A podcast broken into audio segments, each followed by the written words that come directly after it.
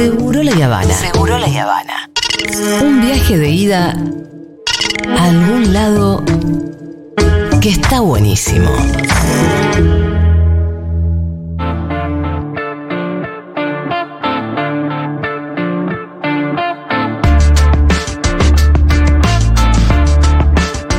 Muy bien, momento de la columna del señor Pitu Salvatierra y hoy nos vamos a mm, vamos a entrar de lleno en un concepto que es el desempleo. Sí, vamos a hablar de empleo, de desempleo, de por qué se genera, a tratar de entender. Estoy tratando de tomar temas, Sí. pero no mirarla desde la perspectiva cerrada desde nuestro país, porque muchas veces cuando discutimos algunos temas como la desocupación, como la desigualdad, que el otro día hablábamos, y lo discutimos desde nuestra sociedad, de nuestra cultura, muchas veces la cuestión ideológica no nos permite ver un poquito más allá. Yo siento que no, cuando vos hablas más de esta problemática desde la región quizás, o desde el mundo, de las distintas soluciones que se fueron tomando en distintos lugares del mundo, por ahí lográs que algún liberal acepte que esas son las que convienen, ¿no? Sí. Y que acá te quieren vender otra cosa, así que Claro. está bueno para ver esa perspectiva. Bueno, Julio, vamos a hablar de empleo, como te decía, el empleo es el gran organizador de las sociedades modernas, ¿no? Nos permite conseguir guita, recursos, eh, tomar decisiones a mediano y largo plazo, superar la pobreza en algunos casos, y en definitiva integrarnos al resto de la sociedad en la que vivimos. Pero ¿qué pasa cuando una economía no genera la cantidad de puestos de trabajo necesaria para que todos trabajen? Ahí se genera el fenómeno del desempleo, Desempleo. justamente. Este fenómeno barre con las aspiraciones de una parte importante de la comunidad, agudiza las tensiones sociales, hace que aumente las posibilidades de caer en la pobreza y en definitiva termina con las esperanzas de un futuro mejor para todos. Por eso creemos que, bah, creo yo que en, en el siglo XXI el desempleo es uno de los problemas más importantes que debemos resolver.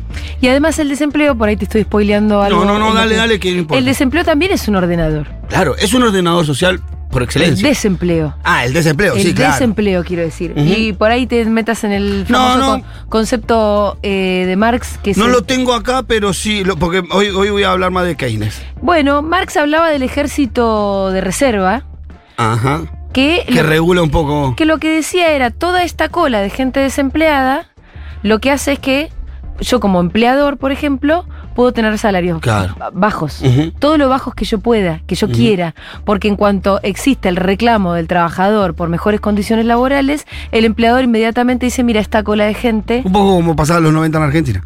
Bueno, sí. Pero Vamos como a hablar pa- un poco de eso. eh, esto es un concepto de Marx. Sí, sí. Eh, Bueno, yo encaré este con el concepto de Keynes. Bien.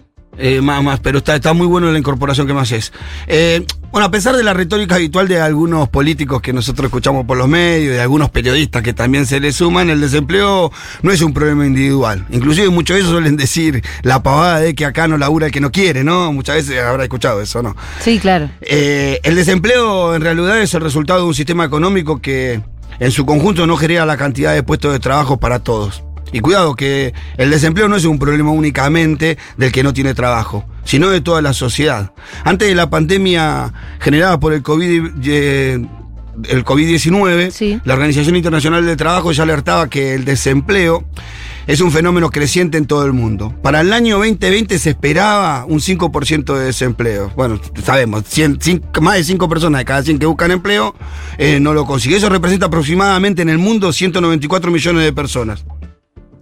Pero el informe no solamente alerta sobre eh, la subida del desempleo en el mundo, sino también sobre otros fenómenos que están vinculados con él, como por ejemplo el del subempleo, es decir, personas que trabajan menos horas de las que quisieran, y personas que han dejado de buscar trabajo decepcionados por no encontrarlo. Todo este grupo suman aproximadamente 480 millones de personas en el planeta. Es un, el problema del desempleo esto representa, perdón, aproximadamente el 13% de, de, de la capacidad mundial de producción. El informe llamado Panorama Laboral, que fue el que leí en estos días para, para centrarme en esto, De la OIT. Sí, eh, sí, de América Latina y el Caribe también está advirtiendo sobre el aumento del desempleo en nuestra región. En el año 2019 el incremento del desempleo eh, a- se había incrementado en 14 países de la región el desempleo y lo más probable es que en el año en los años que vengan, si bien hemos tenido una recuperación del empleo, este año, según algunos números en el Sí. país. Lo que se dice que la recesión económica internacional que, que se está planteando va a hacer que el desempleo mundial vuelva, Aumentar. vuelva a crecer. Mira. En casi todos los países del continente americano por lo menos va a pasar así. La situación aún, aún es peor en los jóvenes, como sabemos, en los jóvenes y las mujeres. eh, son los que más sufren la desocupación. Eh, los, los- los hombres entre 15 y 25 años tienen un nivel de desempleo muy superior al resto de la población. Aproximadamente el 25% de los jóvenes del mundo, Julio, no trabaja ni estudia, dice. Es un montón eso. Es un montón. Es un montón. ¿De la Eh, población del mundo? El 25% de los jóvenes del mundo no trabaja ni estudia.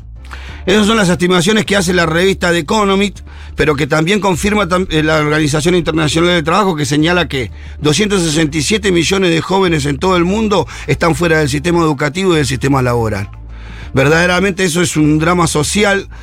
Eh, el, el del- el- el elevado desempleo significa un problema tanto económico como social, ¿no? Cuando el desempleo crece en gran medida, la economía resigna todos los bienes y servicios que dejó de producir o que dejaron de producir esas personas que estaban, que, que están desocupadas. Alguna vez escuché, creo que fue a.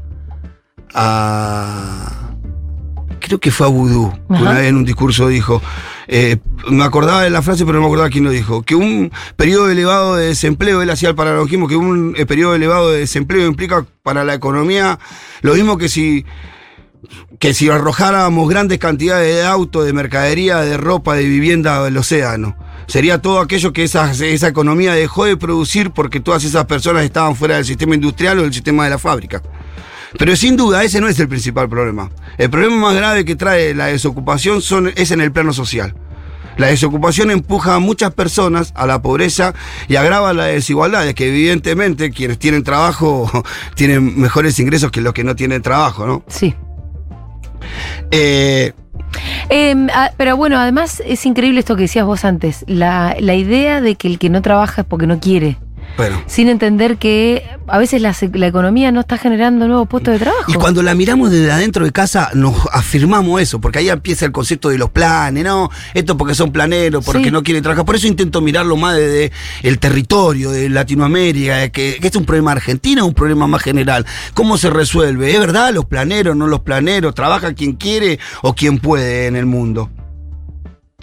Eh, pero además, un elevado desempleo hace que bajen los sueldos. Este es un tema, mirá. Un, un elevado desempleo hace que bajen los sueldos de toda la economía. Eso es lo que te decía hace un rato. Claro. El famoso ejército de reserva de acuerdo a Marx. El desempleo cuando se prolonga, se prolonga en el tiempo genera consecuencias no solamente para el desempleado, sino también para los trabajadores que, pese a conservar sus empleos, lo más probable es que sufran una reducción de su sueldo. Y además me imagino también que eh, el desempleo sostenido durante mucho tiempo hace que una persona esté muchos años sin trabajar, se le complica cada vez más después de Eh, reinsertarse. reinsertarse, Claro, ¿no? cada vez es Ingresar. peor. Es cada vez peor porque te vas haciendo más grande, porque además cuando llegas a pedir trabajo decís, ¿qué, qué, qué estuvo haciendo usted en los últimos cinco años? Claro, nada. ¿Y quién va a tomar esa persona? No, Como no. cada vez más relegada de la sociedad Claro, también. es un círculo vicioso que cada vez se, se- se empeora. Sí. Es una espiral descendente que no, no frena nunca. ¿sí?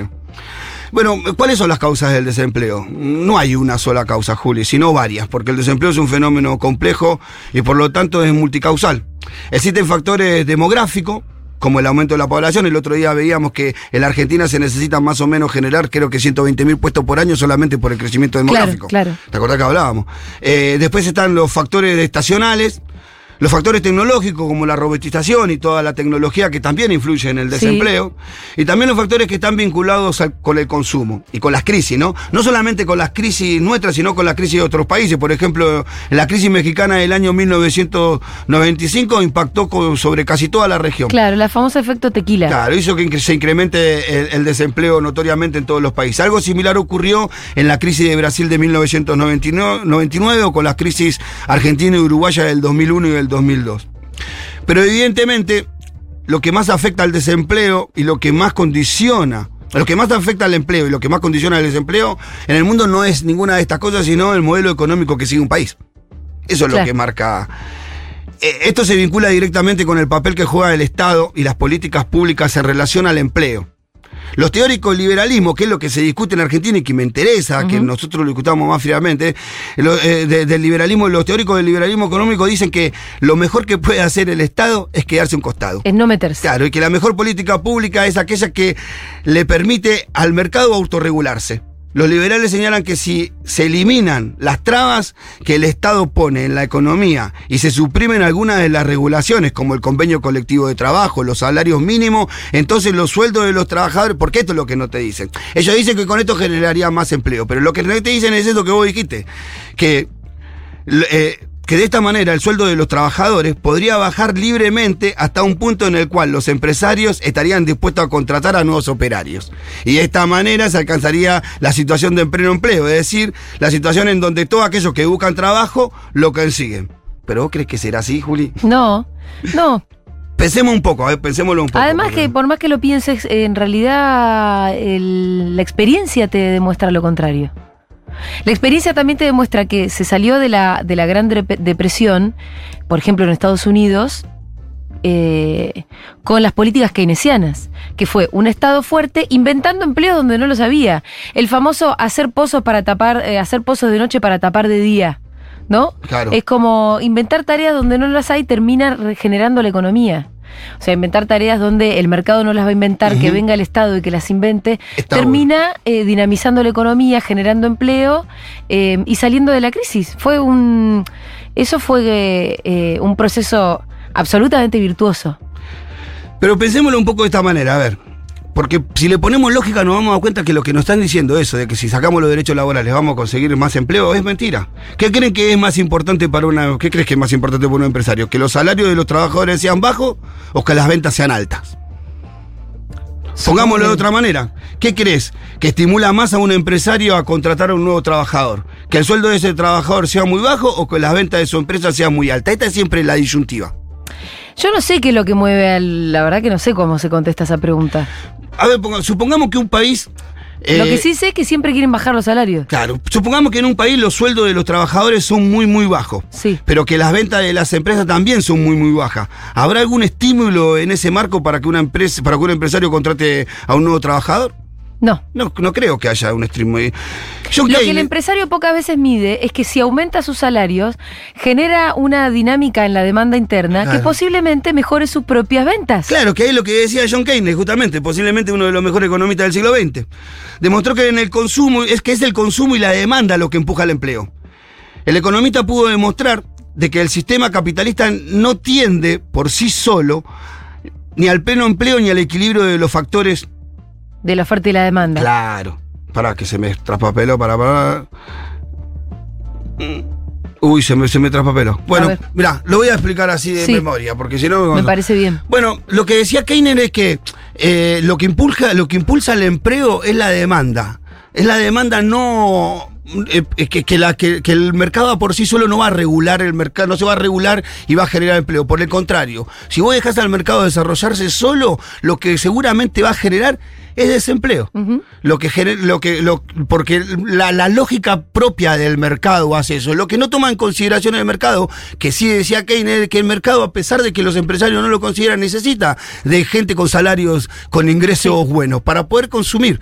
Porque justamente él se basaba en eso, en de que el consumo interno era lo que impulsaba en línea general el mundo del empleo, ¿no? Eh, entonces Keynes decía que el Estado tiene que regular determinadas variantes de la economía. Cuando una persona viene a invertir en un país, seguramente lo que primero se va a fijar, si va a invertir en algo productivo, es si hay demanda sobre ese. Claro. Si hay demanda y si hay poder adquisitivo de ese demandante en adquirir ese, ese producto. Pero la segunda pregunta que se hace comúnmente cuando quiere invertir en un país es ¿cuánto me cuesta el préstamo, el crédito en la Argentina? ¿Cuánto tengo que devolverle al banco por cada 100 pesos que me, que me me da? ¿Por qué? Porque cuando vos pongas una empresa, seguramente después vas a necesitar comprar materia prima y maquinaria. Es posible que necesitas un, necesites un crédito. Si. eh, y otra de las preguntas que también se hacen los inversores es eh, cuánto interés te dan el depósito a plazo fijo. Entonces ahí se fija las personas que tienen guita qué hacen con la guita. Si generan un, empre- un- un proyecto productivo, una empresa, una pyme, o si la depositan en el banco esperando recibir los intereses mensuales o por un tiempo determinado. Entonces el Estado tiene que regular justamente eso. Claro, todas esas variables. Cuando el Estado sube mucho la tasa, lo que hace es que haya mm, tal vez menos inversión. Más especulación financiera. Más especulación y entonces menos inversión. Al mismo tiempo, muchas veces justamente se sube la tasa por otras cuestiones, para enfriar la economía, Claro. para bajar la inflación, por Claro. ejemplo, ¿no? Bueno, el- Pero bueno, son todas variables que esas decisiones, ¿quién las va a tomar? El Estado la tiene que tomar, por supuesto. Pero Es- además, por más, por más que vos tengas un Estado absolutamente neoliberal, hay decisiones que las tiene que tomar el Estado. Claro, y esas son las discusiones que se dan siempre con los sectores neoliberales. Eh, el Estado tiene, tiene que regular la tasa de interés, según Keynes, y decir, cuando hay desempleo, bajar la tasa de interés para que no sea tan seductor para la gente ir a depositar en plazo fijo, porque si pasa eso, barre con todas las expectativas productivas, no genera Claro. empleo. Y encima, cuando no se genera empleo, ¿qué es lo que nos termina pasando siempre? No, se, no hay empleo, crece el desempleo. El consumo cae porque los asalariados también pierden poder adquisitivo. Entonces, cuando cae el consumo, la producción cae y el desempleo empieza a crecer. Eso que decíamos hace un ratito, se convierte en un espiral descendente que no termina resolviéndose nunca. Entonces, ahí el Estado en donde tiene que tener la libertad y la fortaleza de tomar medidas como eh, bajar la tasa de interés, como la libertad de poder proponer planes integrales de obra pública, por ejemplo. Sí, o, o tener distintas tasas de interés. También puede ¿No? ser. Como decir, bueno, eh, voy a crear una línea de créditos específicos para que las pymes puedan invertir, voy a crear una línea de créditos para, no sé, dinamizar determinado sector de la economía que por algún motivo fue castigado, golpeado por alguna cosa que sucedió. Eh, a mí me parece que es interesante pensar en todas estas variables y en la economía como algo que, esto, que es heterodoxo, que, vo- que vos podés pensarlo con creatividad. Claro. Y siempre me sorprende, nunca me deja de sorprender cómo los liberales, los ortodoxos, piensan que las recetas son una sola.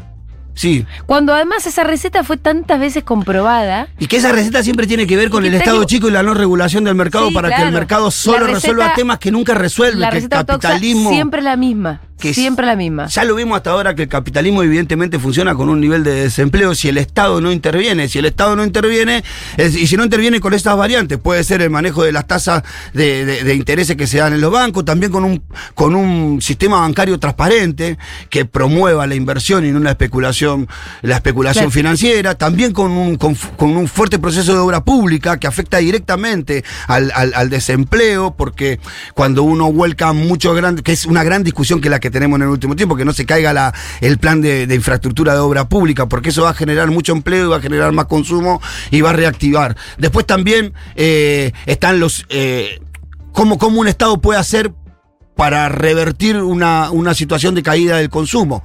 También existiendo las familias con menos recursos, dándole dinero, eh, asistencia directa, como le decimos, para que pueda sostener el consumo en cosas básicas, la vivienda, la educación, la salud y el alimento, por ejemplo, ¿no? Eso hace que se sostenga el, el- el- el nivel de consumo. Hay algunos países que tuvieron algunos problemas parecidos a los que tuvimos nosotros, a los que tenemos ahora. Hay que decir también que el la, la teoría de Keynes le permitió a los países del primer mundo, después de la Segunda Guerra Mundial, lograr un crecimiento sostenido, pleno empleo y un montón de cosas. Después vinieron las lógicas como vinieron en los años 80 del, liber- del liberalismo económico, que empezó a destruir toda esa cuestión porque empezó justamente eso, a achicar los estados, la posibilidad de regular algunas cuestiones y el desempleo crece.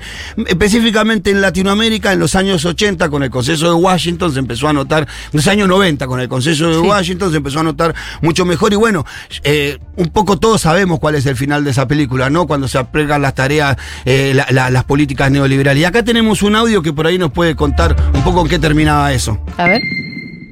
La desocupación estalló como una epidemia contagiando la sociedad entera. Cientos de colas de desocupados se multiplicaron por todo el país. El desempleo pasaría del 11 a más del 20% y otro tanto de subempleo. ¿Cuál es la situación de los trabajadores? Han perdido buena parte de su salario, han perdido protección social, han perdido casi todo el derecho al despido, han perdido casi la protección contra los accidentes y las enfermedades.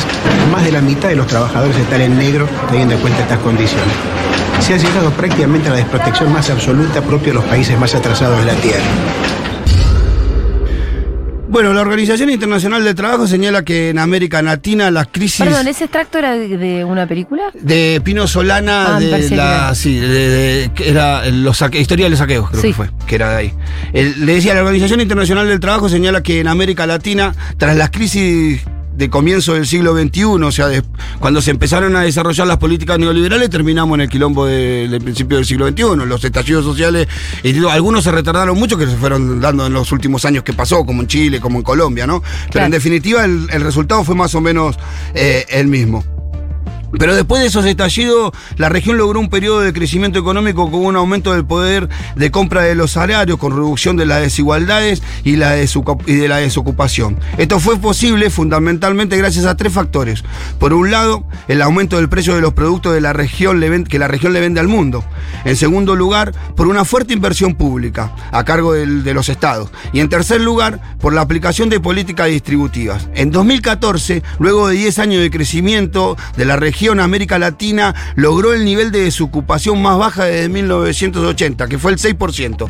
Y logró mantener este nivel de desocupación incluso luego de la crisis financiera del 2008 y 2009. Portugal y Grecia Sí. son dos países que tuvieron algunos problemas medios parecidos a nosotros, Argentina, ¿no? total. Pero Sí. que tomaron. Eh, en el 2008 sufrieron crisis económicas muy serias, pero las políticas públicas que aplicaron ambos países son tan distintas como los resultados que obtuvieron. En Grecia, el Fondo Monetario Internacional y el Banco Europeo exigieron un duro ajuste fiscal que implicó reducir la inversión pública a cargo del Estado, una flexibilización laboral y bajar los sueldos de los trabajadores. Portugal, en cambio, experimentó otro camino. Lo primero que hizo fue aumentar los ingresos del Estado, después armó un presupuesto nacional reserva- reservando una cantidad importante de recursos para ayudar a que las familias aumenten su consumo. Además puso en práctica un programa de aumento sostenido a lo largo de cinco años del salario mínimo, para que de esa forma los sueldos tengan mayor poder de compra. También puso en marcha un importantísimo programa de inversión pública e inversión educativa, modificaciones dentro del sector de la administración y algunas reformas laborales. Pero estas reformas laborales no fueron las Portugal que tuvo un acá. Néstor. Claro. ¿Cómo? Que Portugal tuvo su Ah, Néstor. sí, claro. Pero las reformas laborales que hicieron no fueron como las nuestras, fueron bastante más progresivas. Tenían que ver más con reducir algunas, algunas horas de horas extra para generar otro puesto de trabajo, pero sin que afecte sobre el salario de la Claro. gente. no son las reformas laborales que conocemos acá. No, esto que quieren que le saquemos todos los derechos, No. que contraten y echen cuando quieran. Aparte, qué loco que un tipo que me quiera convencer. A veces digo, qué loco que me quieran convencer que si le dejamos echar más fácil va a haber más trabajo. Es medio tonto, ¿no? Si yo me convenzo de eso. Porque el empresario, ¿qué quiere decirte? No, bajame todas ver. las regulaciones para que yo pueda despedir más rápido, que vamos a generar más empleo. No, me estás mintiendo la cara, flaco. Eh, sí, obvio. Pero yo entiendo la lógica que ellos plantean. Es mentira. Porque aparte en la experiencia también se probó mentira. Pero la lógica, claro, es como yo puedo echar más rápido, voy a contratar más rápido. Pero al final lo contratás más rápido. No, echa más rápido y no contratar a nadie. Además, está bien, vos querés tu reforma laboral que venga con garantías. Claro. Vos querés echar más rápido, bueno, pero contratá la misma cantidad de gente. Y no, no sucede igual. Bueno, todo lo, todas estas cosas que hizo, que hizo Portugal eh, permitió reducir el desempleo, aumentar el consumo y aumentar la necesidad de las empresas de contratar a nuevos trabajadores. Al mismo tiempo creció el turismo interno y aumentó la exportación de bienes industriales a partir del 2002. Eh, entonces, claramente las medidas que impone el Fondo Monetario Internacional y el Banco de Europa a Grecia, que no le, impone, no le impone a Portugal, son las que hacen la diferencia. ¿Cuáles son esas? Justamente cuidar el consumo interno. Son eh, medidas, como decía el otro Iván, expansivas, más que retractivas, ¿no? Claro. Eh, bueno, en, en definitiva, creo que. Eh, para, para que acá me perdí. Bueno, Eh, Pitu, terminala como no, la bueno, sí, la en definitiva, me parece que las medidas que se fueron tomando en uno u otros países nos marcan claramente cuál es la, la necesidad de tener un Estado muy grande, el, creci- la- el crecimiento del desempleo en el mundo notorio, constante y continuo hacen necesario que los Estados intervengan. Entonces lo que debemos pensarnos todos los días, o que lo que se debería pensar todos los días desde la economía o la gestión de la economía de un país es si estamos construyendo una economía que verdaderamente incluya a todos o no. Si, si verdaderamente lo que generamos abarca- alcanza para que todos y cada uno de nuestros compatriotas, de nuestros hermanos, puedan pensar en un futuro, un futuro bueno y un futuro eh, de, de prosperidad. En definitiva, lo que sabemos que tampoco es, es verdad, que, que es mentira que alguien trabaje cuando quiere y cuando no quiere no trabaje. Es mentira que el mercado se pueda regular solo y que el mercado por sí solo pueda generar empleo. Es mentira que, en todo caso, es mentira que el Estado está de más, sino por el contrario. Entendemos que el Estado tiene que ser un Estado fuerte, que como dijo Néstor en algún momento, en donde el Estado y el mercado generan desigualdad, tiene que haber un Estado que genere igualdad, donde el Estado, donde el mercado genere desempleo, tiene que haber un Estado que genere empleo. Y, con, y retomando lo que también Perón decía, que hay una sola clase de hombres y de mujeres que son las que trabajan, pero el Estado tiene que garantizar ese derecho. Que tengan eh, eso, acceso a un Trabajo. empleo. Muy bien, así se terminó este programa. Para otra columna le agregamos la calidad del empleo. Porque Bueno, ahora sí, claro. estamos en Argentina en un momento de desempleo Es relativamente muy bajo. raro, es muy raro Sí. eso. Estamos en un 7% de Por eso, de relativamente bajo. Es más, me leí un par de números como para incorporarlo en la, en la columna, pero Sí. está raro lo que pasa en Argentina. Está raro.